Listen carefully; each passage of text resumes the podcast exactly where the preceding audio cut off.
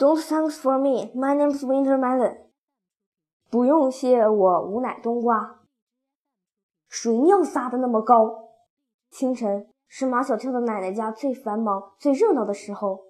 先是听见猪圈的门轰的一声被撞开，接着是辽哥惊慌失措的叫声：“闪开，快闪开！黑旋风出来了！”站在门口的母白鹅扑扇着翅膀，赶紧躲到墙。正准备出去管闲事的阿黄见黑旋风冲进来了，赶紧跳进天井中央的水池里，一早就沉浸在对隔壁大白猫思念中的阿黑，来不及闪躲，被黑旋风撞出一丈多远。黑旋风是马小跳的奶奶养的一头黑猪。因为它跑起来像风一样快，所以大家都叫它黑旋风。黑旋风在我眼里绝对是一头酷毙了的猪。它跟一般的猪不太一样，一般的猪脾气温和，黑旋风却脾气暴躁；一般的猪行动迟缓，黑旋风却雷厉风行。一般的猪都喜欢待在猪圈里，吃了睡，睡了吃，而黑旋风却最不喜欢待在猪圈里，它总是早出晚归。我曾听马小跳说过。他奶奶家的黑旋风是一头有理想的猪。黑旋风的理想究竟是什么呢？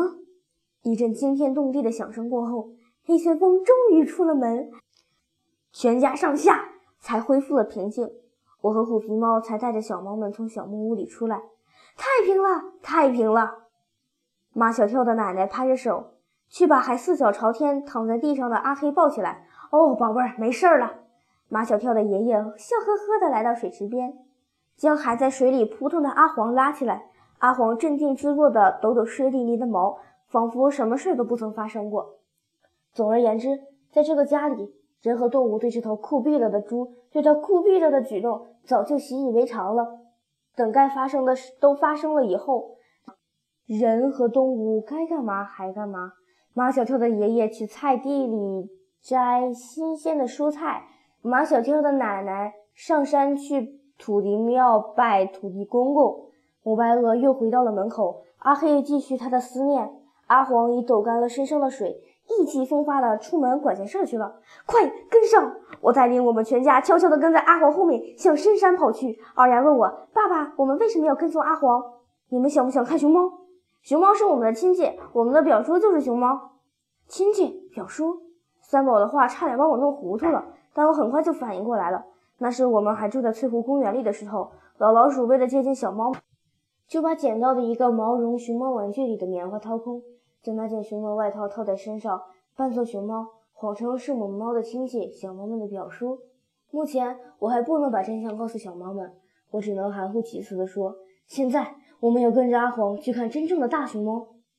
阿黄一路走一路笑，我们也只好走走停停。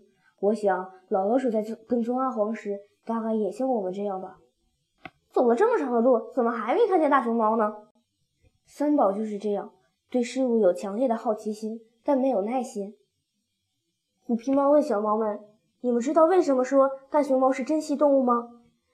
胖头说：“因为它们是不容易见到的动物呗。”二丫说：“因为它们的数量比我们猫的数量还少。”三宝说：“它们因为数量少，所以才显得珍贵。”小猫们回答的都不错。大自然是最好的课堂。爸爸妈妈想要成为孩子们最好的老师，最重要的就是学会激发孩子们的求知欲。阿黄在一棵冷杉下停留了很长时间。等他离开后，我和虎皮猫带小猫们团团围住了那棵树。我问小猫们：“阿黄为什么会对这棵树特别感兴趣呢？”胖头趴在树干上看了又看，二丫把鼻子贴近树干闻了又闻，三宝。只看了两眼，说：“这个树没什么特别的。”哇，那是什么？三宝被一只刺猬吸引了，他马上跑了过去。虎皮猫望着远去的三宝，叹了一口气：“三宝做事没长性，太容易被诱惑。我真担心他聪明反被聪明误。”是啊，也许三宝不那么聪明，反而会好一点。我拿胖头跟三宝做比较，胖头不聪明，但是他特别专注，做什么事都会一心一意的去做。所以很难说将来三宝和胖头谁会更成功。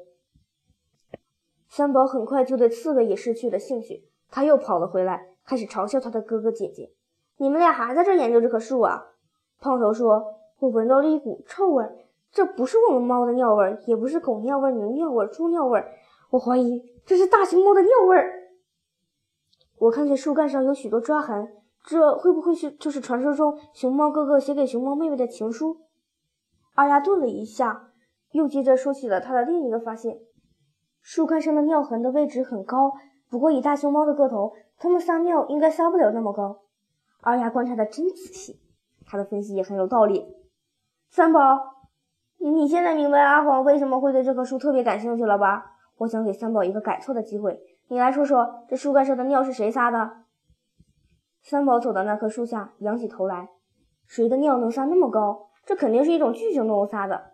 二丫反驳道：“这方圆几百里内的，并没有什么巨型动物啊。方圆几百里内是没有，但也不排除巨型动物从外星来到这的可能啊。”三宝的想象力超乎寻常，这在他很小的时候便显现出来了。还有一种可能，不过如果我说出来，你们也许会说我胡说八道。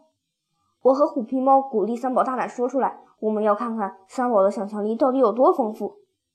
三宝走到另一棵树旁，往树干上撒了半泡尿，然后他把身子倒立起来，把剩下的半泡尿也撒在了树干上。